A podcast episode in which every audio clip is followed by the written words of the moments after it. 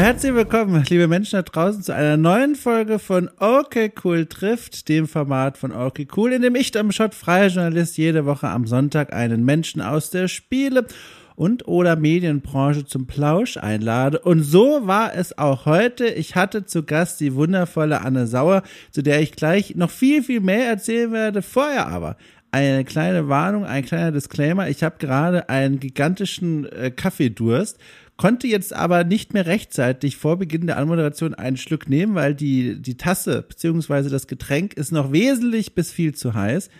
Und deswegen habe ich jetzt tatsächlich gerade vor mir in meiner Hand eine liebevoll gehaltene Kaffeetasse. Also ich halte sie und darin ist Kaffee und ich kann noch nicht. Es ist zu heiß und irgendwann jetzt in den nächsten Minuten, ihr werdet es mitbekommen, werde ich davon trinken. So, das ist gerade ganz groß in meinem Kopf ein Thema, deswegen musste es raus. Also, zurück zu Anne Sauer. Es war eine wundervolle Begegnung. Ich kann euch auch sagen, warum. Nicht nur, weil Anne Sauer ein super sympathischer Mensch ist, mit einer super spannenden Biografie.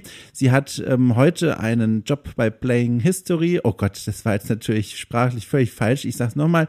Playing History ein Entwicklerteam in Berlin, ich wollte schon sagen hier in Berlin, aber ich wohne ja gar nicht mehr, also ein Entwicklerteam in Berlin, das ähm, einen ganz bestimmten äh, Schwerpunkt für sich und für seine Arbeit ausgewählt hat, nämlich die Zusammenarbeit mit Museen, aber auch anderen Trägerschaften und Teams, um Spiele mit pädagogischem Anspruch zu entwickeln. Und das klingt jetzt alles erstmal ein bisschen trocken. Wir alle denken zurück an die EDV-Spiele der späten 90er und vor allem frühen 2000er, in denen auch direkt so ein bisschen mit ekelhafter 3D-Grafik herumexperimentiert wurde, als so Gestalten wie Adi äh, so ein Alien aus dem Weltraum zu uns kam und uns versucht hat, Bruchrechnen beizubringen und dabei mit so einer penetrant, aggressiv freundlichen Stimme sagte, das war nicht ganz richtig, versuch es doch noch einmal.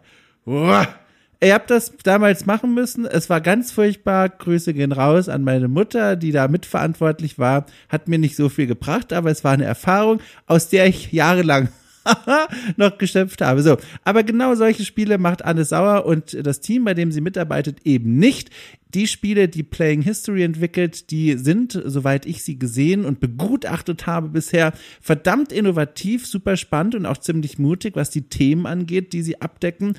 Ähm, einfach mal auf die Webseite von Playing History gehen und durch das Portfolio unter dem Projektreiter durchscrollen. Ich habe das entsprechend in der Folgenbeschreibung verlinkt. Und über diese Arbeit sprechen wir äh, aber nicht nur das, wir sprechen auch darüber, warum eigentlich ein Mensch wie Sie eine so große Leidenschaft für Medienpädagogik und all die Themen drumherum entwickeln kann und wie Ihr Weg in die Spielebranche aussah. Der war nämlich ziemlich wendungsreich und kurvenreich und äh, es war spannend, ihr zuzuhören, über welche Wege sie eigentlich dorthin gekommen ist, wo sie jetzt ist. Und jetzt äh, habe ich schon gesagt, was sie alles macht und wofür sie bekannt ist und warum das Gespräch so ein interessantes war. Ein Grund aber habe ich noch unterschlagen, der ist vor allem für mich persönlich ein wichtiger wichtiger und ein größerer, äh, größerer, ein größer, denn ich kenne Anne. Ich kenne Anne persönlich. Ich durfte sie schon ein paar Mal äh, in, in Real Life quasi sehen, ihr begegnen, auch schon das ein oder andere Interview direkt persönlich mit ihr führen. Und es waren immer sehr, sehr schöne Begegnungen. Sie ist ein wahnsinnig sympathischer Mensch, strahlt eine tolle Energie aus ähm, und da fühlte ich mich immer sehr wohl, wenn ich mit ihr Zeit verbringen konnte vor dem Mikrofon. Und deswegen war es auch schön, dieses Mal sie mal zu begrüßen und ihr auch viele Fragen zu stellen, äh, deren Antworten ich selber noch nicht kannte. Und deswegen würde ich doch einfach mal sagen, Bühne frei äh, für unser Gespräch. Aber vorher noch, wie versprochen, wage ich noch mal einen Schluck von der Tafel Kaffeetasse. Ne? Ich habe es nicht vergessen. Achtung, ich versuch's mal. Oh. Okay, also ich glaube, ich habe da was nicht richtig portioniert. Es schmeckt ein bisschen wie Wasser mit Schwarzfärbung. Naja, da gehe ich gleich nochmal der Sache auf den Grund. Jedenfalls viel Spaß mit dieser Unterhaltung zwischen Anne Sauer und mir.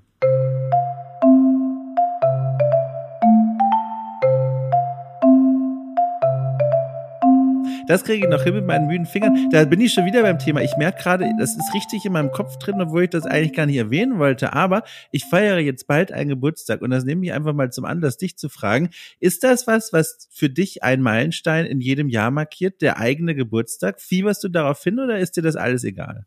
Gar nicht. Ich finde Geburtstage ganz, ganz schrecklich.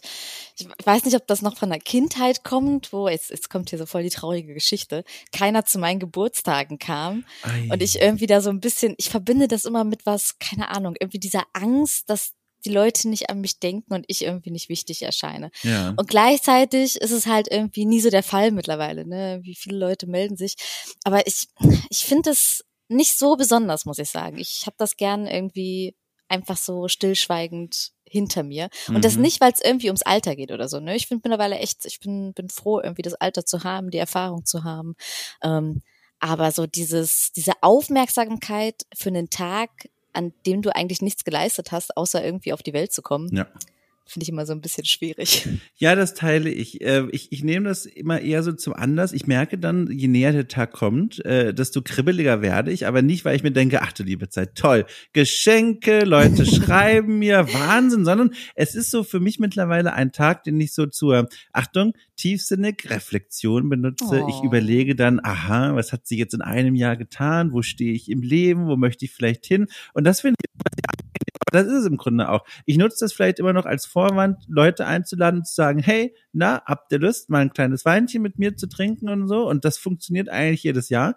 Und damit bin ich ganz zufrieden. Und ich gucke voller also Begeisterung und, und ihr Glaube auf die Menschen, die aber richtig große Geburtstagsfeiern organisieren und die den ganzen Tag durchplanen. Das, ja, das liegt mir, mir auch viel fern. zu stressig, viel Voll. zu stressig für den Tag. Voll. Also da gucke ich drauf und denke mir, mein Gott, so unterschiedlich können Menschen sein. Also das äh, weiter weg könnte es von mir nicht sein. Aber dann merke ich es eben doch. Und da, ich glaube, jetzt, jetzt, jetzt geht's viel zu sehr um mich, aber ich muss es ganz kurz erwähnen. ähm, und zwar, ich merke jetzt, also ich werde jetzt tatsächlich morgen, zum Zeitpunkt der Aufnahme morgen werde ich 33.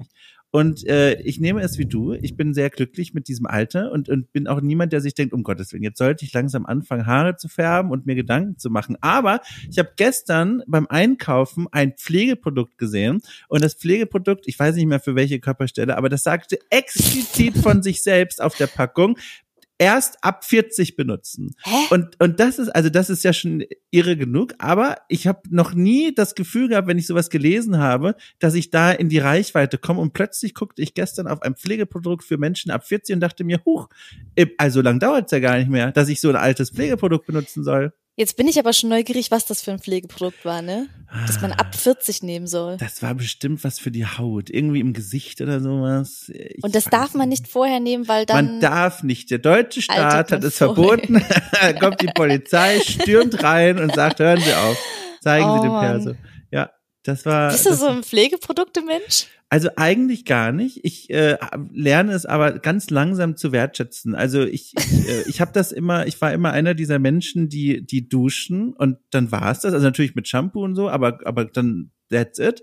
Und dann kam ich mal auf die Idee, sowas wie Feuchtigkeitscreme zu benutzen nach dem Duschen und merkte, ui, das ist sehr angenehm, muss ich sagen. Es ist echt ah. angenehm auf der Haut, es fühlt sich gut an, es riecht gut und dann rutscht man so langsam so ein bisschen in diesen Trichter rein, finde ich, weil es gibt sehr viele Produkte, ich glaube, vieles davon auch Quatsch, aber es gibt so ein paar Sachen, auch zum Beispiel Bartöl ist etwas, was ich vor einiger Zeit erst entdeckt habe für mich und wo ich okay. mir auch denke, dass man merkt, es, es ist was Gutes. Also die Haut fühlt sich entspannter an unter dem Bart, der Bart juckt nicht oder so. Ist weicher auch, ne? Weicher und das ist schon was Feines, muss ich sagen. Aber ja. ich glaube, ich habe mich schon so, also ich habe jetzt zwei verschiedene Pflegeprodukte, also Feuchtigkeitscreme und Bartöl und damit, und damit fühle ich mich eigentlich ganz gut ausgestattet, aber viel habe ich nicht sonst.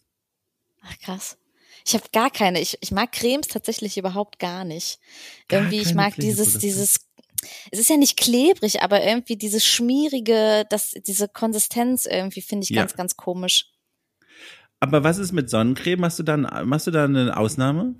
Ja, tatsächlich, aber das ist einfach funktional. Obwohl, ah. stimmt, eigentlich ist Creme ja auch funktional, ne? Aber eigentlich irgendwie sehe ich ne? bei Sonnencreme sehe ich es noch ein bisschen stärker, weil da sehe ich ja direkt, was passiert, wenn ich sie nicht nutze. Und bei so Cremes, die man sonst für den Alltag nutzt, ähm, ich meine, man altert ja sehr langsam im Gesicht, da sieht man das halt nicht sofort, wenn man keine Creme nutzt. Ich weiß auch nicht, ob das überhaupt hilft, der Haut. Ich weiß es nicht. Da kenne ich mich echt nicht aus. Ich finde, ich finde das ganz spannend. Das, das bietet mir die Möglichkeit, so ganz grob, also wirklich mit Ach und Krach eine Brücke zu bauen zu einem der Themen, über die okay. ich dich eigentlich aus, aus Okay, da bin ich jetzt gespannt. Und zwar, Was? du hast gerade gesagt, ach schon, jetzt kommt. Du hast gerade gesagt, na ja, bei Sonnencreme, jetzt muss ich mich selber konzentrieren, dass ich das hinkriege. Bei Sonnencreme, ne, siehst du ja auch einen Nutzen darin und dann ja. ist es was anderes. Und man könnte ja auch auf gewisse Weise sagen, du hast dich mittlerweile darauf spezialisiert, mit deiner Arbeit Spiele mitzuentwickeln, die einen ganz konkreten Nutzen oh. verfolgen, ne? nämlich die Aufklärung über, ich bin ein bisschen stolz auf mich, die das Aufklärung, Dankeschön, die Aufklärung über vor allem zum Beispiel historische Ereignisse, gerne auch in der jüngeren Zeitgeschichte, aber nicht nur. Und da sind wir schon gelandet, ganz organisch, ja. bei einem äh, Meilenstein, der ganz aktuell ist in deinem Leben und den ich mit voller Spannung und Begeisterung von außen mitverfolge. Und zwar deine Mitarbeit im Team von Playing History. Ja. Ich habe ich hab mich jetzt schon bemüht, also wenn es der Zukunftssom wirklich gut hingekriegt hat, das in der Anmoderation mal zu erklären. Aber ich frage dich jetzt trotzdem mal, willst du mal den Leuten nochmal von dir quasi ausgehend als eine Person, die da mitarbeitet, erklären, was ist eigentlich Playing, Playing History und warum ist es auf eine gewisse Weise ja auch ein besonderes Entwicklerteam? Ja, ähm, Playing History, also so wie der Name auch so ein bisschen beschreibt, ähm, entwickelt Spiele nicht nur zu historischen Themen, das ist vielleicht so ein kleiner äh, Knackpunkt, aber es begann so ein bisschen mit dem Spielen zu rein historischen Themen. Und der Gedanke dahinter ist einfach, ähm, wir können mit Spielen äh, Inhalte vermitteln, wie auch mit anderen Medien auch, nur eben, dass das Spiel nochmal ganz andere Möglichkeiten bietet, ne? durch seine Interaktivität, durch ähm, seine Regeln, die wir da haben, wo wir auch nochmal Komplexe mit darstellen können. Und ähm, wir gehen jetzt eben ähm, zusammen mit Bildungseinrichtungen vor allem, mit Museen ähm, den Weg und versuchen einfach, dass äh, die Inhalte von diesen Bildungseinrichtungen spielerisch aufzubereiten und damit eben für eine andere Zielgruppe auch nochmal attraktiv zu machen. Ähm, ich kenne das von früher auch. Ich fand Geschichte irgendwie immer langweilig, außer Leute haben halt richtig tolle Geschichten erzählt mhm. dazu, ne, zu, zu der Geschichte selber. Und das machen wir eben auch. Wir ähm, erzählen Geschichten und lassen damit auch Geschichte spielerisch erleben. Ich habe so das Gefühl, bei so einem, ich glaube, ihr seid ja ein etwas kleineres Team. Mhm, ne? Wie viele genau. Leute sitzen bei euch?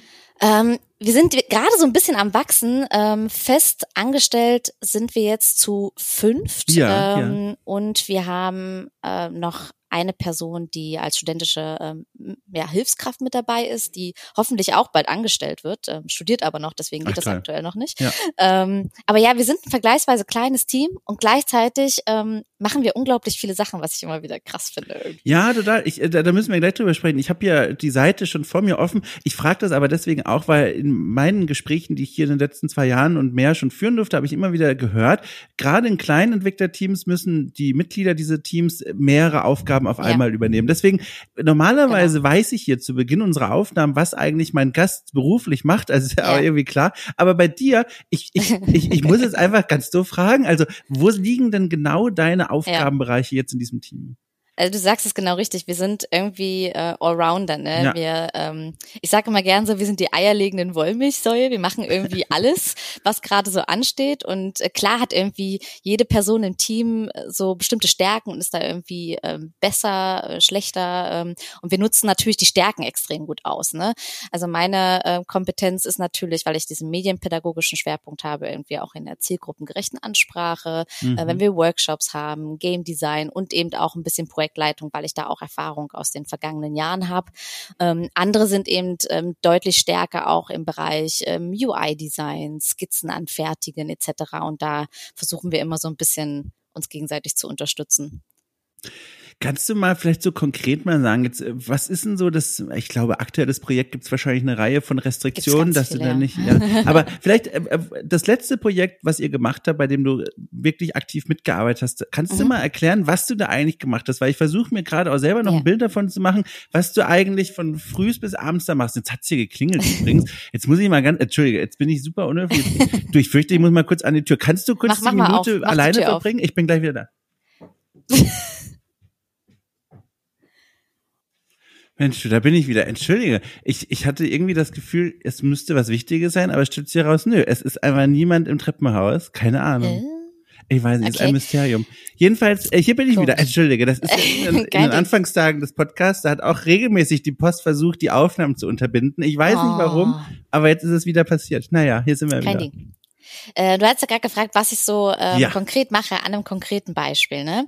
Also das letzte große Spiel, was, wo ich mitgearbeitet habe und wo wir jetzt gerade auch in der Weiterarbeit ähm, sind, war Leipzig 89, ähm, was wir zusammen mit dem ähm, DHM, dem Deutschen Historischen Museum hier in Berlin gemacht haben, was sich um die Leipziger Revolution ähm, ja, richtet. So, oh ne? Gott, jetzt, Ähm, Moment, das- es klingelt schon wieder, Entschuldige. Mensch, du, entschuldige, es tut mir so leid. Wir haben am Anfang noch drüber gesprochen. Es sind tatsächlich offenbar Geburtstagsgeschenke, von denen ich aber nichts wusste. Ähm, ich bin gerade selber überrascht. Entschuldige, aber jetzt bin ich wieder hier. Ich gehöre jetzt ganz dir.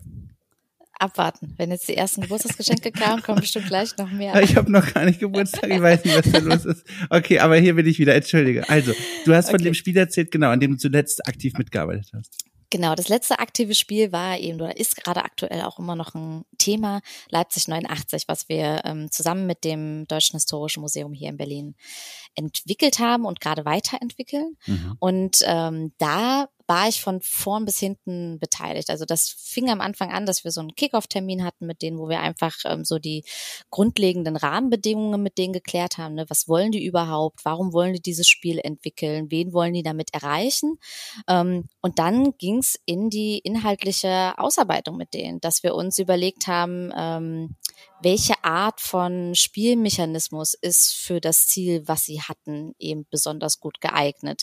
Welche Geschichten wollen wir erzählen? Ähm, hier dieses Leipzig 89 erzählt eine, eine Geschichte aus ähm, sieben unterschiedlichen Perspektiven, die den Tag ähm, der Leipziger Revolution eben unterschiedlich erleben. Und dann ging es wirklich darum, herauszufinden, was sind das für Charaktere, die wir da zeigen wollen und was sind quasi die Geschichten, die sie da an dem Tag erleben wollen. Und das war ein sehr, sehr langer Prozess, ähm, den ich auch begleitet habe, wo wir wirklich einfach mit denen gesprochen haben, viel gesprochen haben Mhm. und äh, überlegt haben, was sind vielleicht auch Entscheidungssituationen, die diese Personen ähm, haben treffen können an dem Tag.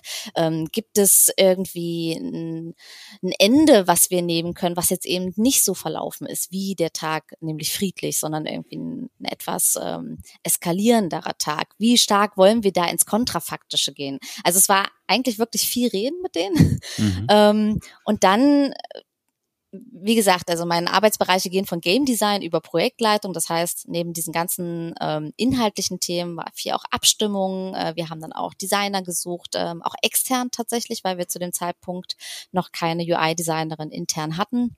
Ähm, das heißt, da Gespräche führen mit potenziellen UI-Designerinnen, äh, mit denen schon mal erste Entwürfe machen, die wiederum mit dem äh, DHM absprechen. Ähm, dann hat sich gezeigt, dass wir da noch ähm, mehr Workshop-Formate mit einbauen mussten, weil die halt wirklich in diesem Prozess auch mit drin sein wollten. ne. Das ist auch ein Unterschied, das variiert von, von äh, Projektpartnerin zu Projektpartnerin.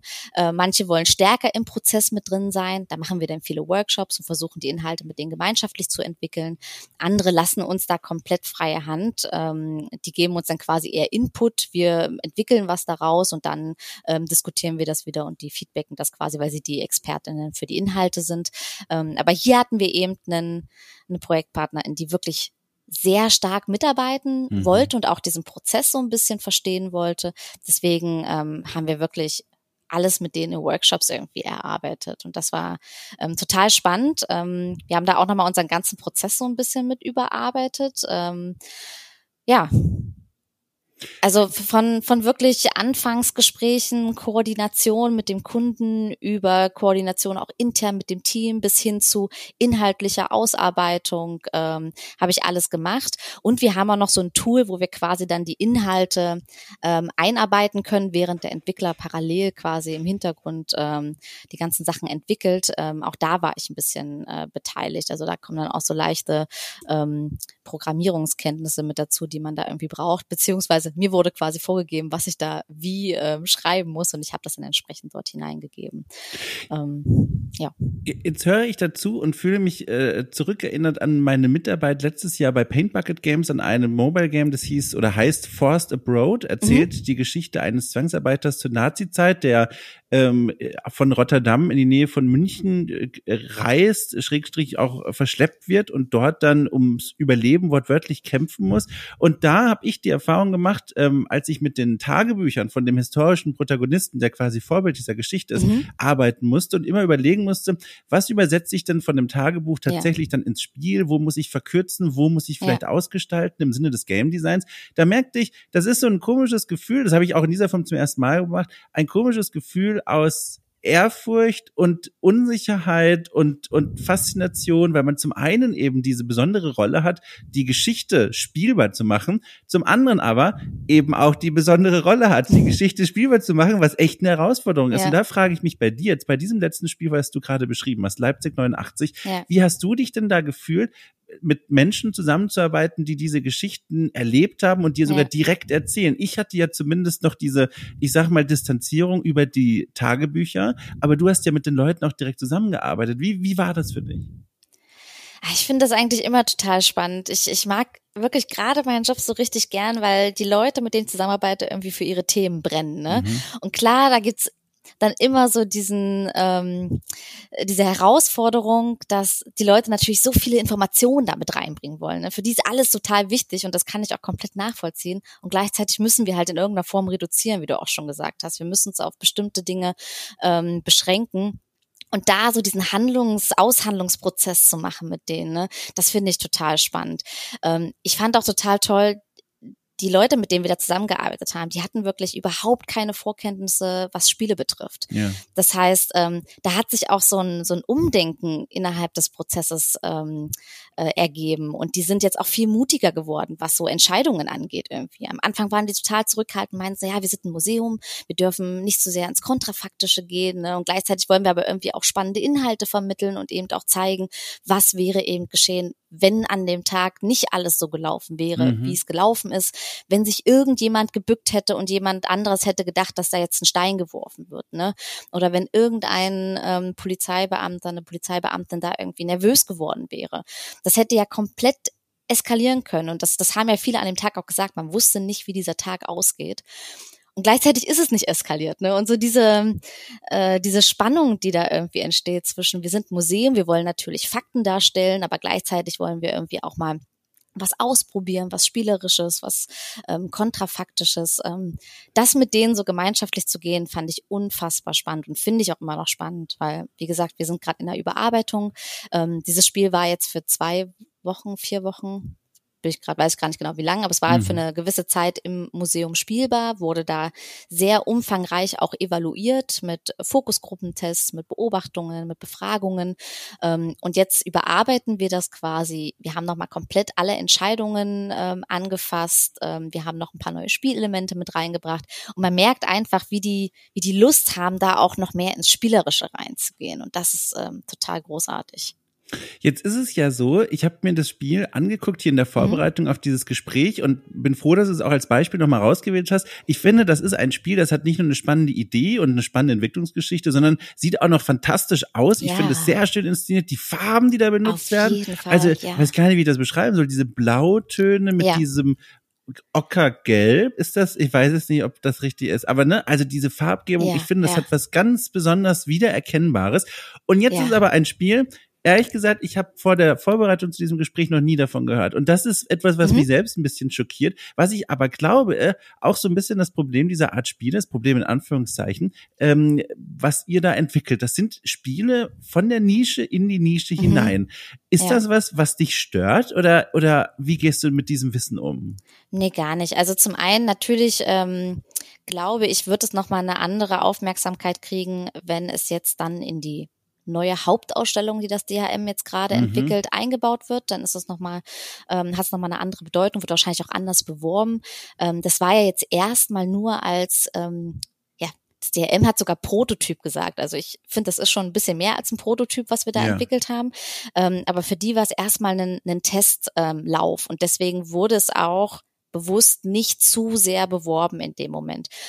Und trotzdem, ich, ich bin immer ein Fan von lieber eine kleinere Zielgruppe und für diese Zielgruppe ein ganz spezifisches Produkt entwickeln, was sie gut finden, als irgendwie zu versuchen, hier die große Masse zu erreichen. Und im Endeffekt erreicht man dann gar keinen, weil irgendwie jeder zwar so ein bisschen was findet, aber irgendwie ist nicht so richtig begeistert. Ne?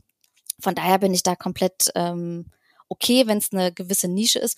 Und gleichzeitig finde ich es natürlich schön, wenn es Aufmerksamkeit kriegt. Mhm. Zumal wir halt, wenn wir jetzt mit diesem ähm, Beispiel jetzt zwischendurch mal rausgehen und Leuten davon erzählen, dass Feedback wirklich sehr, sehr gut ist. Und ich mich dann immer frage, ne, also sind da nicht noch Leute draußen, die das auch spannend finden, die aber nicht wissen, dass es das gibt, ne? Ja.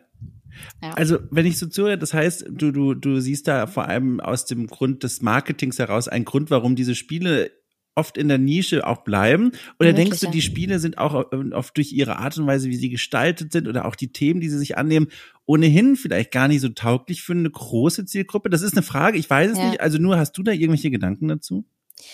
Ja, es sind natürlich, das ist jetzt ein sehr narrativ getriebenes Spiel. Ja. Und wir haben ja bei jedem Spiel ähm, gibt's ja unterschiedliche SpielerInnen-Typen, die ähm, darauf ja, abfahren oder es eben nicht so schön finden. Von daher glaube ich grundsätzlich ähm, könnten solche Spiele genau wie mit anderen Spieletiteln auch konkurrieren. Ähm, ich könnte mir halt vorstellen, dass wenn sowas natürlich an ein Museum angebunden ist, dass es da ein paar Leute gibt, die gleich so ein bisschen Vorbehalte haben, weil sie denken, ja, jetzt muss ich wieder was lernen. Ne? Und da gibt's ja schon einige Diskussionen in der Gamer-Community. Oh Gott, äh, Spielen und Lernen hat nichts miteinander zu tun. Spiele und Politik hat auch nichts miteinander zu tun. Ähm, das finde ich so ein bisschen schade. Aber ähm, an sich würde ich sagen, schließt es das nicht aus. Also wir versuchen ja bei Playing History schon auch wirklich Spiele zu machen, die Spaß machen, ähm, wo quasi zwar Inhalte vermittelt werden, aber wir jetzt nicht diesen Stempel drauf haben. Ne? Hier, dieses Spiel ist jetzt ein Lernspiel und äh, nur das zählt irgendwie gerade. sondern Wir wollen schon ähm, ein unterhaltendes äh, Produkt entwickeln, was eben ganz nebenbei auch noch ein paar Inhalte vermittelt oder zumindest Inhalte anders erfahrbar macht, als sie sonst ähm, erfahrbar gemacht werden. Wie hast du eigentlich, das würde mich mal sehr interessieren, deine oder deine Begeisterung für, ich sag's jetzt trotzdem mal, für Anführungszeichen Lernspiele, also Ja. Spiele mit einem pädagogischen Auftrag oder pädagogischen Wert, besonderen pädagogischen Wert, entdeckt, Fragezeichen, weil ich, ich weiß jetzt, ich glaube, ich habe dich irgendwann mal in, in unserem Leben quasi gefragt, wie alt du bist. Ich weiß es schon wieder nicht mehr, das heißt, ich kann es nur schätzen, aber ich habe irgendwie das Gefühl, du könntest zu der Generation, wie auch ich gehören, die mit diesen Multimedia-Lernspielen aufgewachsen sind, wo Ja. man so Latein, ah sehr gut, Dat- Ja, Latein genau. Spielchen hatte, Adi, der einem Mathe und Physik beigebracht hat, alles so ein bisschen, ja, Ja. weiß ich nicht. Ja, ja, genau. Und, und ich glaube, das ist auch eine Ära, in der viele Menschen gelernt haben, Lernspiele, das sind die langweiligen Spiele, das sind die, die keinen Spaß machen, genau. Wie hast du denn diese Erfahrung überwunden, dass du jetzt genau in diesem Bereich arbeitest? Ich glaube, das ist genau der Punkt, den du gerade sagst. Ne? Also ich, ähm, ich bin ein bisschen älter als du, Dom. Ich bin äh, 36. Ich hätte es niemals gedacht. Witz. Äh, Das soll nicht mal, nicht mal irgendwie ein komischer Spruch oder so sein, ich hätte es wirklich nicht gedacht. Also wirklich. Alles gut. Okay. Ähm, das heißt, ich habe also wirklich, ich habe das Gefühl, ich bin so mit so Spielen aufgewachsen, das, da kam das so langsam. Ne? In der Ja. Grundschule gab es so diesen einen Rechner im Hort, das weiß ich noch, wo irgendwie ähm, Space Invaders drauf lief. Und irgendwie haben sich alle immer, ohne Mist, ne, das hört sich so voll alt an. Irgendwie, ja, keine Ahnung. Und wir haben uns da irgendwie davor gestellt und man musste sich wirklich anmelden, ne, dass man da so zehn Minuten Space Invaders spielen kann. Und ich fand das Mega. großartig. Und dann habe ich irgendwann so einen Gameboy gekriegt und fand das mega, ne? Und äh, habe überlegt, was was will ich in meinem Leben machen? Ja gut, Spiele war damals irgendwie noch überhaupt gar kein Berufszweig Mhm. so richtig. Ich dachte, da komme ich eh nicht hin. Also mache ich irgendwas mit Medien und habe dann äh, Medienbildung studiert, äh, was damals für mich auch total komisch war, weil ich irgendwie dachte, ich möchte niemals in den Bildungsbereich gehen. Äh, meine Großeltern waren beide Lehrer und ich wollte das auf gar keinen Fall. Ne? ähm, und dann habe ich Medienbildung studiert, äh, aber auch nur, weil die Leute meinten, ja, damit kannst du alles machen. Alles, äh, richtig die großartig. ja. große Lüge. Ich, mittlerweile hätte ich mir so gedacht, so, wenn, wenn dir das schon jemand sagt, du kannst alles machen, halt Abstand davon, Ja, weil du ja. irgendwie nie weißt, was du tun kannst. Und dann bin ich ja über Umwege so zum Thema Spiel wiedergekommen, ähm, weil ich ein Praktikum bei einer Firma gemacht habe, äh, die für die Bundeszentrale für politische Bildung spielbar.de Mm. ähm, betreut hat und habe dann Spiele getestet und dachte so geil, cool, jetzt kann ich die ganze Zeit Spiele spielen und das ist total super. Und da habe ich eben dann auch genau diese Lernspiele immer getestet, ne? Und dachte mir so, boah, warum müssen die so unglaublich langweilig sein? Warum muss man Inhalte von spielerischem trennen, ne? Du hast dann immer irgendwie so einen ganz langen Lernblock und dann kommt so eine kleine Multiple-Choice-Frage, die ist dann so das Spiel irgendwie an der Stelle. Und dann kommt wieder so ein langer Lernblock irgendwie. Und ich habe immer schon gehofft, dass es eine andere Option gibt, aber irgendwie zu dem Zeitpunkt gab es das noch nicht so richtig. Und als dann Spielbar so ein bisschen wegfiel, da habe ich mir so ein bisschen umgeschaut, was noch für Optionen ging. Und dann kam ein anderes Unternehmen, zu dem ich dann quasi gegangen bin. Ich weiß nicht, kann ich Ihr Unternehmennamen eigentlich sagen? Na klar, das- selbstverständlich. Ach so, Immer okay. raus damit, ja. Du kannst auch Ähm, fluchen, falls das wichtig ist. Also auch das ist nee. möglich. Nee, nee, dann war ich, äh, hat mich ein, ein äh, Kumpel, der Martin, bei dem ich ja jetzt auch arbeite, zu einem Unternehmen Eisfontein ähm, geholt, die eben schon genau das gemacht haben. Das ist eigentlich ein niederländisches Unternehmen und die haben ähm, spielerische Museumsinstallationen gemacht mhm. und auch so ein mhm. paar Lernanwendungen. Und die waren mega cool. Die habe ich mir schon angeschaut und dachte so, okay, das macht irgendwie Bock. Da geht's wirklich um, um dieses Erlebnis, was man in diesen Spielen hat und Inhalte irgendwie so aufbereiten, dass das im ganzen Konstrukt irgendwie ein Erlebnis ist. Und seitdem bin ich da in diesem Bereich so ein bisschen drin, merke einfach, das ist cool, das ist cool. Das sind Spiele, Spiele interessieren mich sowieso total gerne. Und irgendwie hat's für mich noch so einen großen Mehrwert, weil man eben diesen Bildungseinrichtungen, die echt einen wichtigen Job haben, ähm, nochmal unterstützt und deren Inhalte so total cool aufbereitet in einem Spiel. Was gibt's Besseres? So. Äh, kurze Randnotiz, äh, kleiner Service für die Menschen da draußen, die gerade begeistert zuhören, wie ich auch. Der Martin ist der Martin Thiele Schweds, der war hier auch sogar schon mal zu Gast und zwar äh, im Gespräch mit. Das ist ein Format für die Unterstützerinnen und Unterstützer da draußen auf Steady. Und dort hat er mit mir gesprochen über ein Spiel von euch, nämlich Spuren auf Papier. Das mhm. war ein sehr spannendes Gespräch, nur am Rande für diejenigen, die sich fragen, welcher Martin ist das denn? Äh, genau, das ist genau dieser Martin. Ähm, genau, richtig. Ich, ich habe die nicht unterbrochen, oder? Ich glaube, der Satz war. Nee, nee, genau, der Satz war quasi fertig, genau. ja, Martin hat mich so ein bisschen in die ähm, in die bessere Lernspielrichtung ja. äh, geführt, quasi. Und äh, ich finde das, äh, ich will jetzt hier nicht zu viel, äh, nicht zu viel loben, aber ich bin halt echt happy so. Ich finde auch toll, dass wir ähm, da jetzt unser eigenes Ding, beziehungsweise er hat ja sein eigenes Ding gemacht und hat mich dann dazugeholt. Ähm, das ist cool. Ich, ich finde das großartig. Ich finde auch großartig, dass jetzt ähm, die deutsche Museumslandschaft mhm. mutiger wird und da jetzt auch offen dafür ist, weil bei Eisfontein hat man gemerkt, irgendwie in den Niederlanden ist das ein großes Thema und auch außerhalb von Deutschland ist das schon ein großes Thema, dass Museen ähm, Inhalte spielerisch aufbereiten. Und in Deutschland ist, ist man schon noch ein bisschen zögerlich, habe ich das Gefühl gehabt. Ja. Und so langsam bricht sich das auf. Also, wenn ich fragen darf, habt ihr es denn dann schwer oder leichter oder beides, äh, quasi Kunden Kunden, Kundinnen zu finden, die aus dieser Ecke der äh, Deutschlands kommen, also quasi Museum ja. und so weiter, Museumslandschaft?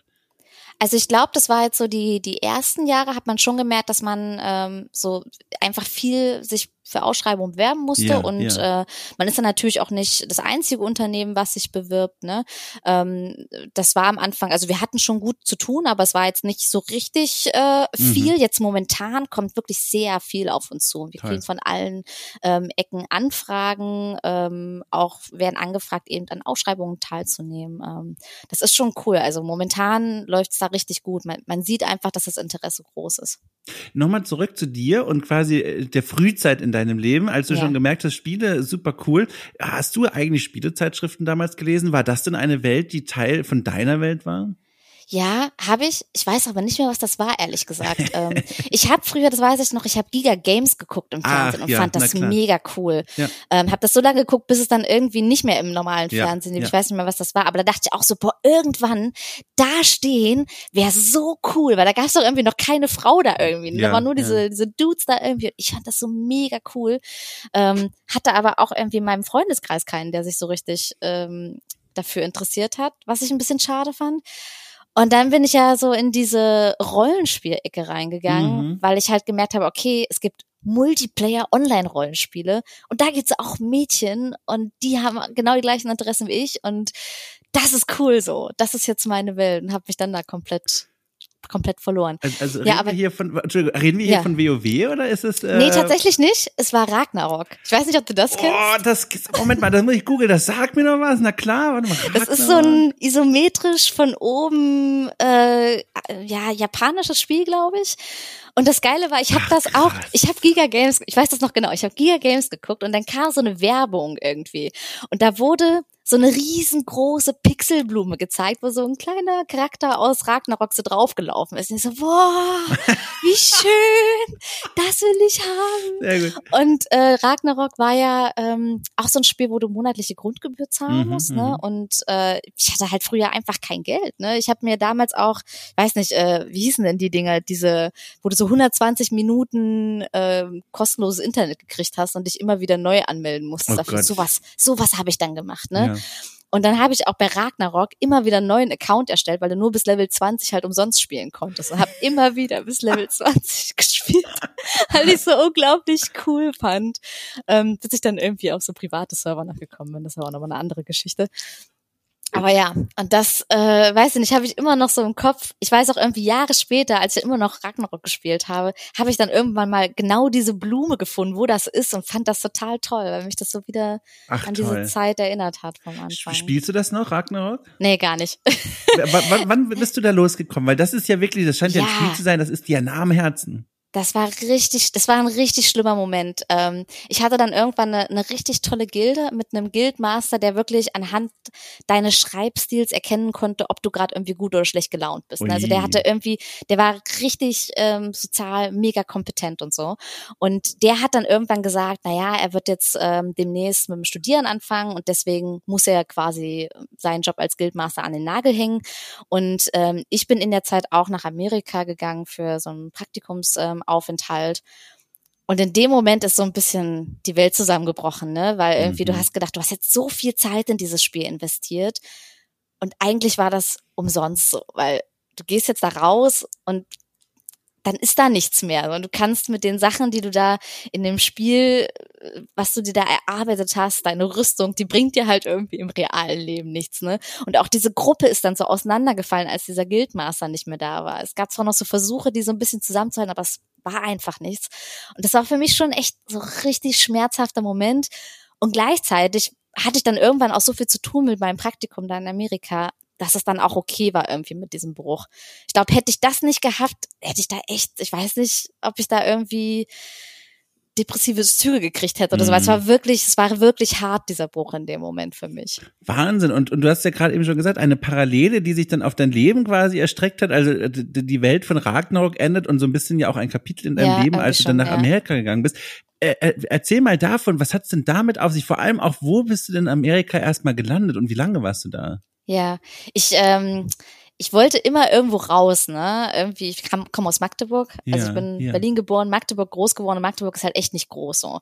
Und ich wollte immer irgendwie raus, wollte eigentlich auch woanders studieren und ähm, meine Mutter hatte dafür immer Geld gesammelt und das fand ich total cool. Und letztendlich bin ich aber in Magdeburg geblieben zum Studieren und hatte dann dieses Geld und dachte so, okay, nee, bevor ich jetzt anfange mit Arbeiten, möchte ich irgendwie was mit diesem Geld machen und irgendwie mhm. tatsächlich so rausgehen. Und ähm, parallel habe ich dann überlegt, okay, wo kann ich denn hin? Ne? Hab dann gedacht, so vielleicht Australien, Amerika und habe dann geguckt, wo halt die Leute wohnen, die ich aus den Spielen kannte. Sehr gut. Und hab dann halt geschaut, wo sind so die meisten in der Nähe, wo kann ich vielleicht so die meisten so ein bisschen abgreifen. Und Amerika waren halt einfach viele, aber halt auch verteilt. Ne? So ein mhm. paar waren in Kalifornien, ein paar in Texas, ein paar ähm, in New York. Und dann dachte ich, okay, Kalifornien ist aber cool.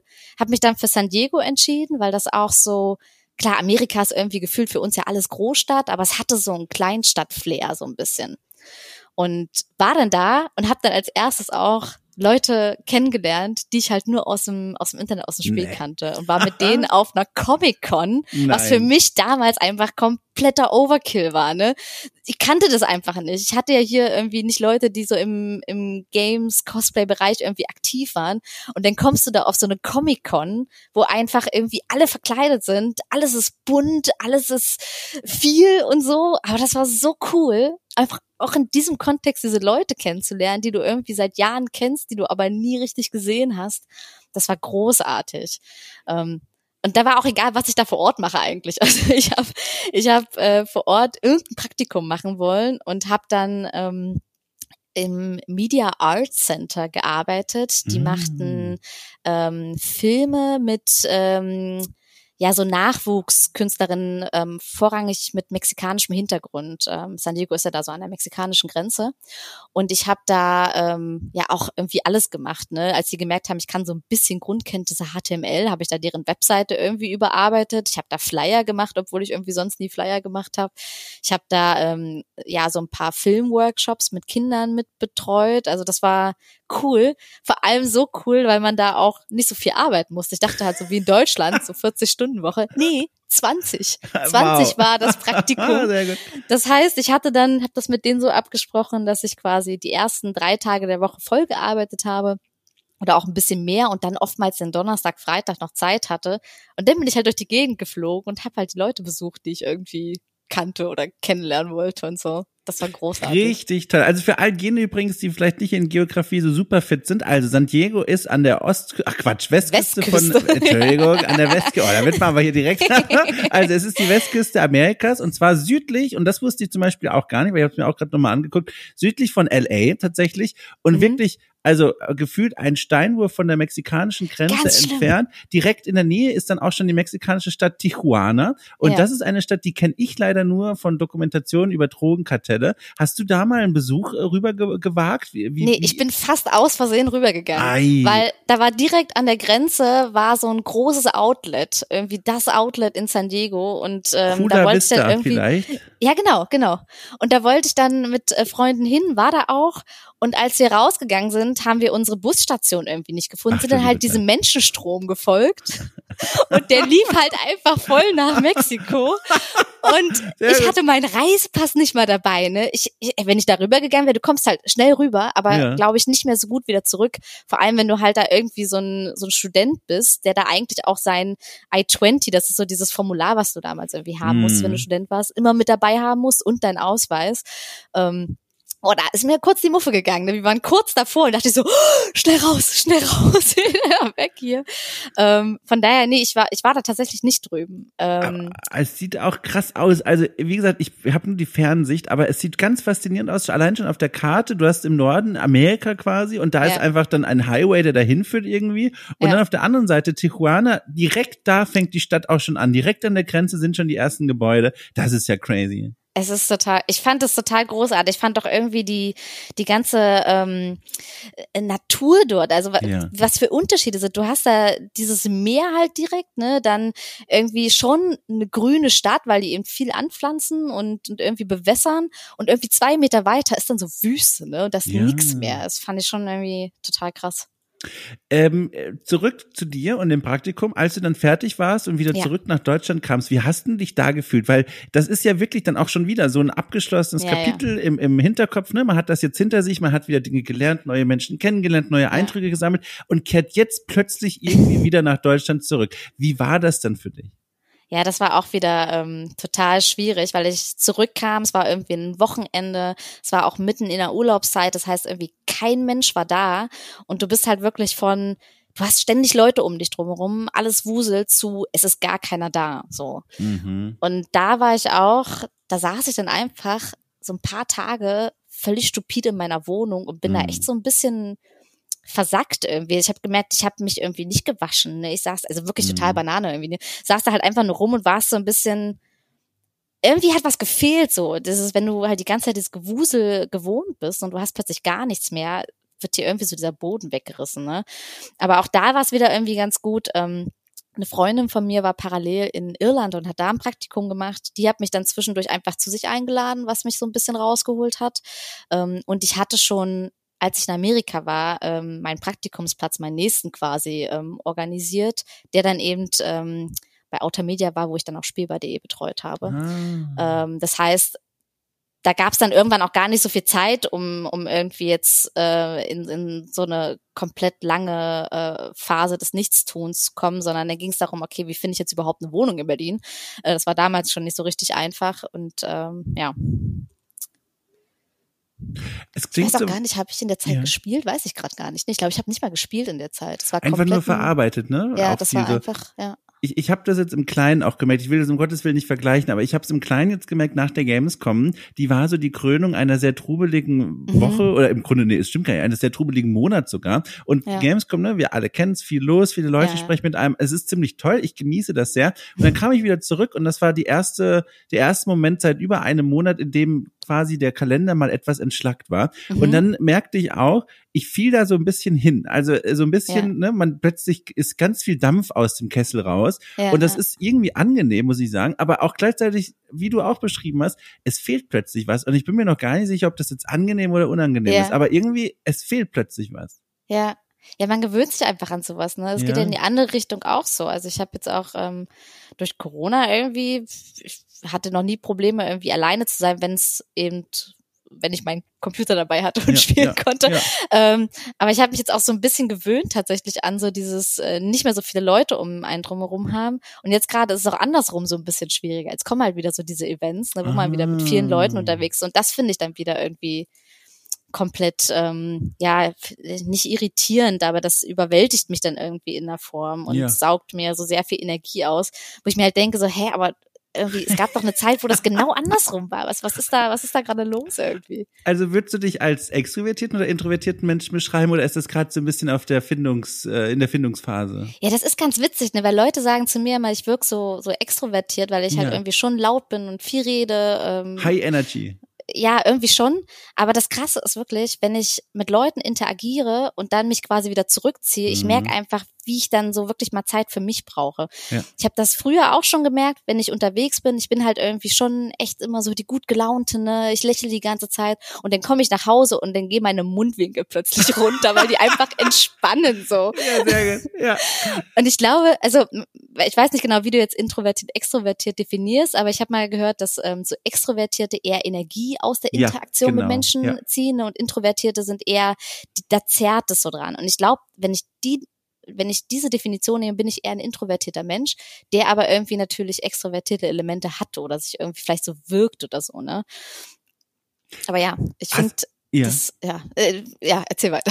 ich kann nicht unterbrechen. Ich habe nur überlegt dann, gerade jetzt das, was ich jetzt mal über dich gelernt habe, fällt es ja. dir dann leicht oder eher schwer, in diesem kleinen Team zu arbeiten? Weil gerade in einem kleinen Team ist, glaube ich, die Kommunikation umso wichtiger zwischen den Leuten, umso mehr, weil wir jetzt alle ja schon gelernt haben, ihr müsst ja, ja untereinander unterschiedliche Aufgaben erfüllen, die auch manchmal so Aufgaben, Kompetenzbereiche überschreiten von anderen Personen wie ist das denn für dich? Ist das was, was, was eine Herausforderung für dich oder spielt dir das dann doch wieder ganz gut rein? Ja, irgendwie das äh, passt mir sehr, sehr gut. Ja, ich finde ja, einfach auch, ich habe manchmal ähm, fällt es mir dann so schwer, einfach bestimmte Entscheidungen alleine zu treffen. So, ähm, deswegen wollte ich auch nie irgendwie Geschäftsführer sein oder sowas. Ein kleines Team oder eine kleine Projektleitung ist für mich okay, aber ich wäre jetzt auch nie eine Projektleiterin von so einem Team von 100 Leuten oder so. Ähm, ne?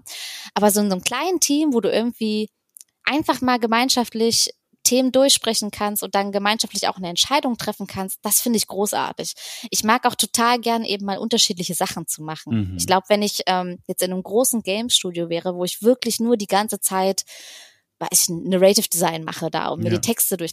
Irgendwie, das, das würde mich nicht, nicht komplett ähm, erfüllen, glaube ich, weil ich in irgendeinem Moment, ähm, glaube ich, gelangweilt wäre von diesem immer gleichen ja, Schritten, die ich da gehe, mhm. sondern das ist, das ist halt schon schön. In einem kleinen Team hast du verschiedene Dinge, die du machen kannst. Ähm, jeder von uns ähm, ist eigentlich offen, auch zwischendurch Feedback einzuholen. Das finde ich auch total cool, wenn da mal eine Person sagt, hey, ich habe hier gerade mal an so einem ähm, Konzeptentwurf ähm, gearbeitet und ich bin mir gerade so ein bisschen unsicher, können wir da mal drüber sprechen dann kommt echt das Team zusammen und dann wird mal kurz in so einer Power Session eine halbe Stunde drüber diskutiert und dann ist am Ende irgendwie das Ergebnis, okay, wir können das Konzept nehmen, vielleicht noch mit der und der Anpassung und das ist cool und dann kann das weiter bearbeitet werden. Also irgendwie das, ich glaube, weiß nicht, ob sich das ausschließt irgendwie, weil du gerade so die Frage ein bisschen hingestellt hättest, als würde das Introvertierte mit so einem kleinen Team nicht so mhm. zusammenpassen. Mhm. Ich glaube sogar, dass das besser funktioniert, mhm. weil ähm, ja, man, man kennt die Leute, A, ne? Äh, man weiß genau, was man von jedem zu erwarten hat. Und ich meine, man klar, man muss viel kommunizieren, aber irgendwie ist das nochmal was anderes, ne? Weil es irgendwie so ist so Familie irgendwie also wenn ich dir so zuhöre, bekomme ich den Eindruck, den Job, den du jetzt machst und die Herausforderungen, die du so hast und das Team, mit dem du jetzt so arbeitest, das ist schon was, wo die, weiß ich nicht, die kleine Anne, die vor dem Space Invader ja, äh, äh, ja. Monitor stand, sagt, du, das ist aber ein Job, da würde ich mich aber drin wohlfühlen. Ja, total, total. Ich bin mega happy. Ich finde das Team total toll. Ich finde äh, unsere Projekte mega, mega cool. Ja. Ähm, ich lerne total viel bei diesem Job. Wie gesagt, ich habe früher Geschichte, fand ich jetzt gar nicht so interessant, ne? Ähm, aber jetzt, wenn man sich mit mit diesen Themen auseinandersetzt irgendwie und versucht, die halt in so eine spielerische Interaktion zu bringen, ne? ich finde das großartig. Ja, und ja. Es ist, man lernt einfach so unfassbar viel bei diesem Job. Das ist, das ist toll. Ich muss da noch mal eine Frage stellen, auch zu deiner Arbeitsweise gerade nach Feierabend, was irgendwie ironisch klingt, aber es ergibt gleich alles Sinn. Und zwar, du spielst ja auch Spiele in deiner Freizeit. Ist das ein Blick, den du irgendwie noch abschalten kannst? Also die, das, das Ansehen von, von Game Design Elementen, das Überlegen, wie geht das Spiel eigentlich gerade mit mir als Spielerin um? Dann vielleicht sogar noch der Gedanke, na ja, also wenn das Spiel pädagogisch wertvoll sein wollte, dann müsste es Folgendes eigentlich anders machen. Kriegst ja. du diesen Blick eigentlich ausgeschaltet?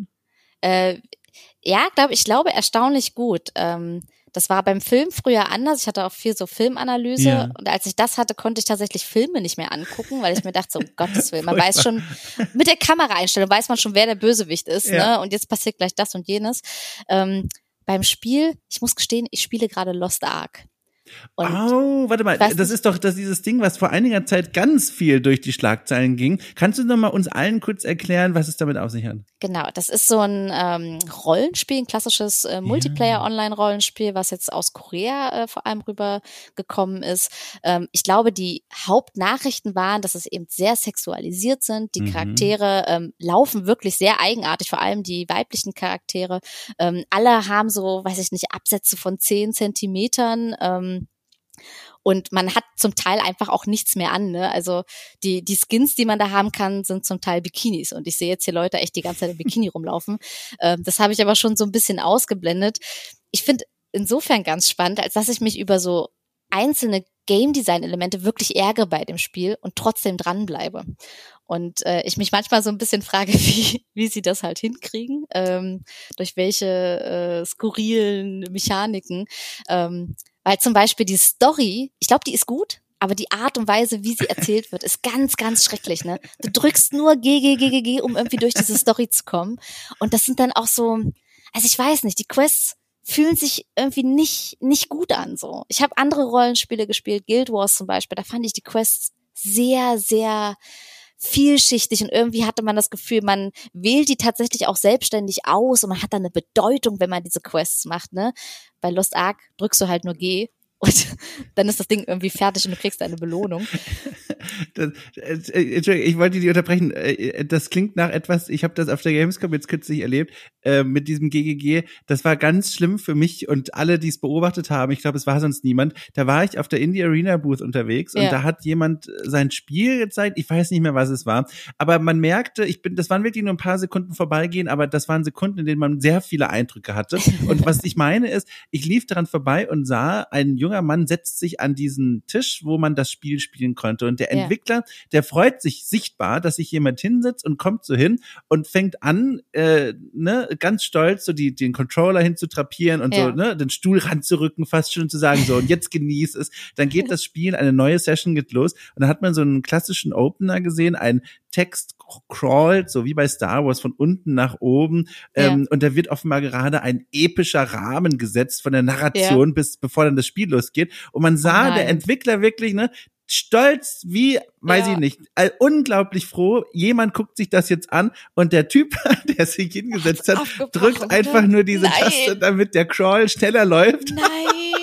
Und dann ist er im Gameplay drin. Und dann dachte ich mir, Arthur, liebe Zeit, zum einen, weißt du, ich verstehe es natürlich. Es gibt Spiele, die sind gut geeignet für so eine Gamescom und es gibt Spiele, die ja. sind vielleicht ein bisschen schwierig. Und ich glaube, wenige Leute wollen wirklich viel Text lesen, wenn sie ja, da so ein Spiel kurz ausprobieren wollen.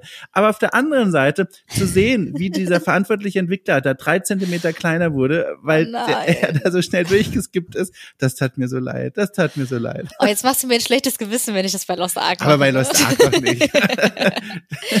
nee, was ich da tatsächlich ganz cool finde, sind ähm, so diese großen Bosskämpfe. Ne? Ja. Das mochte ich auch schon bei Guild Wars, wenn du da wirklich mit ähm, vier oder acht Leuten in so einen Kampf reingehst. Du musst irgendwie erkennen, äh, welche Mechaniken jetzt der Gegner irgendwie macht, musst dann entsprechend ausweichen, musst vielleicht noch ähm, eine andere Mechanik mit benutzen, weil sonst irgendwie gibt's einen Gruppenwipe und alle sterben oder so das finde ich schon total spannend. Ja. Aber wenn man dann sieht, irgendwie macht es zum ersten Mal einen neuen Boss und das ist unfassbar schwer. Man sitzt da wirklich so zwei, drei Tage dran und versucht das. Und jetzt irgendwie Wochen später macht man den Boss irgendwie so in einer Viertelstunde durch, weil man irgendwie weiß, wie es funktioniert. Aber das ist irgendwie ganz, ganz cool. Das finde ich ganz spannend und äh, tatsächlich, wenn ich so mich so stark konzentriere, weil ich mich irgendwie, weil ich mir diese Mechaniken irgendwie erschließen muss ne, und erkennen muss, ähm, macht der jetzt irgendwie seinen rechten Arm hoch, der Boss, oder den linken Arm, dann kommt jetzt die und jene Attacke, dann kann ich wirklich abschalten und dann denke ich auch in dem Moment an nichts ja, anderes ja, mehr. Ja. Ach, das ist ein schönes Gefühl, das kenne ich auch. Ja. Ähm, und, und vor allem, es klingt auch so, als hättest du wieder deinen Ragnarok gefunden irgendwie. Äh, ist es denn wieder so sozial? Also spielst du wieder richtig in der Gilde und so weiter? Ja, das ist tatsächlich ähm, so ein Ding. Also ich habe nach Ragnarok sehr viel Guild Wars gespielt, eben auch mm. klassisches ähm, Online-Rollenspiel. Ähm, da hatte ich eine, eine richtig gute Gilde und war da wirklich auch einfach sozial komplett drin. Jetzt gerade bei Lost Ark ich bin in der Gilde. Ähm, mein Freund ist da auch mit drin. Mhm. Ich glaube, das ist noch das Einzige, was mich so ein bisschen äh, da drin hält. Aber die Interaktion mit denen ist so, so semi. Also da gibt es ein paar Leute, die sind regelmäßig ähm, im Chat, aber das finde ich dann fast schon ein bisschen anstrengend, wenn man ja, mit denen die ganze Zeit im Voice-Chat ist. Ne? Deswegen ähm, beschränkt sich da meine Guild-Aktivität tatsächlich auf die, die Kämpfe, die man da natürlich in der Gruppe machen kann, wo man weiß, okay, die wissen jetzt, wie der Kampf funktioniert oder ja. wir wissen, dass wir irgendwie alle Klassen haben, die wir brauchen, um irgendwie diesen Boss zu killen. Aber es ist schon irgendwie ein anderes Spiel als das, was ich früher hatte. Also früher war ich einfach von weiß ich nicht, morgens bis nachts im Voice-Chat und habe da irgendwie dauerhaft mit denen gequatscht. Das, weiß ich nicht, ist mir jetzt gerade irgendwie too much, das mache ich jetzt nicht mehr. Vielleicht ist das ja auch gar nicht schlimm, dass das nicht wieder das Gleiche ist, sondern ne, es unterstreicht ja. nochmal die Besonderheit der Erinnerung an diese das Zeit stimmt. und das macht es ja nochmal wieder ein Stückchen wertvoller. Das stimmt um vielleicht den Kreis um unser Gespräch drumherum zu schließen und weil es mich auch persönlich interessiert, nochmal ganz kurz zurück zu Playing History. Wir haben am Anfang ganz elegant diese womögliche Anwaltsfalle umschifft und indem ich dich nicht gefragt habe, was denn aktuell so ein Projekt ist, an dem du sitzt. Ja. Jetzt frage ich aber trotzdem, ich habe jetzt die Schussbar aufgebaut und das Selbstbewusstsein gesammelt, jetzt ja. zu fragen, so viel du natürlich verraten kannst. Ja. Als was ist denn das nächste, auf das wir uns von dir freuen können? An was sitzt du denn gerade? Kannst du uns Tipps, äh, kleine Anspielung ja. oder einen kleinen Blick gewähren auf das, was da gerade so liegt? Ja, kann ich schon. Also es wurde zumindest auch schon äh, von unserem Projektpartner in, äh, in Social Media verbreitet. Deswegen glaube ich, ist es kein super Geheimnis. Mhm. Aber wir machen jetzt gerade ein aktuelles Spiel zum Thema Eiszeit, was oh. ich total cool finde, weil ich irgendwie finde ich Eiszeit, das Thema ist total cool, aber ich weiß gar nichts darüber. Das war mir gar nicht bewusst. Ich merke das halt jetzt gerade in diesen Gesprächen ähm, zu den Inhalten, dass ich einfach sehr viele Vorurteile zur Eiszeit Oi. habe.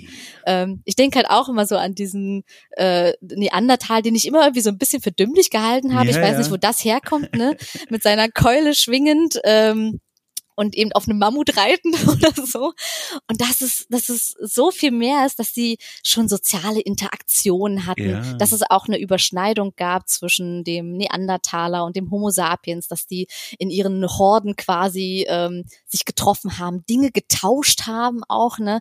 Ähm, sowas äh, lerne ich jetzt gerade und das Spiel, was wir dafür entwickeln, ist ähm, tatsächlich so ein so ein kleines exploratives Ding, wo man sich so frei durch so eine eiszeitliche Ach, Welt bewegen kann und äh, ja, so das Leben mit der Natur so ein bisschen nacherleben kann. Ach, das klingt toll. Da bin ja. ich schon direkt hooked. Das ist ein toller Schauplatz, eine tolle Idee. Da bin ich schon mal sehr gespannt. Gibt es da sowas wie ganz vorsichtig so ein Zeitfenster, wo man sagen könnte, okay, in dem Zeitfenster wird es dann irgendwie mal in deine Hände geraten können?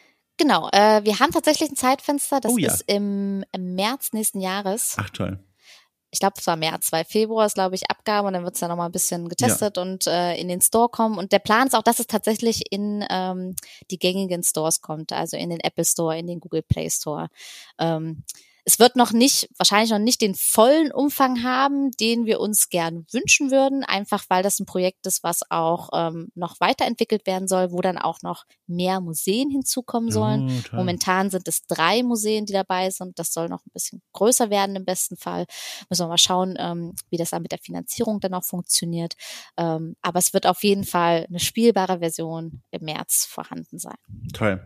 Du, da freue ich mich ohne Witz, keine Floskel, ich meine es ganz ernst, da freue ich mich doll drauf das klingt super spannend. Generell auch wie die ganze Stunde, die hinter uns liegt. Ich habe das sehr genossen, mit dir mal wieder zu sprechen. Wir kennen uns ja auch persönlich, aber das letzte Mal ist jetzt wirklich schon ein Weilchen her. Deswegen, das war auch einfach so, ganz nebenbei einfach schön, dich mal wieder ja. zu hören. Finde ich auch. Ja. Du, ich wünsche dir alles Gute, ne, für das Projekt sowieso und deine Danke Arbeit dir. und alles, was noch so kommt. Äh, und äh, ich hoffe und erwarte, dass du mir einen kleinen Ping schickst, sobald äh, das Eiszeitspiel irgendwie in Reichweite von meinen Download-Balken ist. Super gut. Auf jeden Fall. Schön, toll, da freue ich mich. Du, ich wink dir zu und wünsche dir alles Gute. Bis ganz bald wieder, hoffentlich. Danke dir. Tschüss. Tschüss.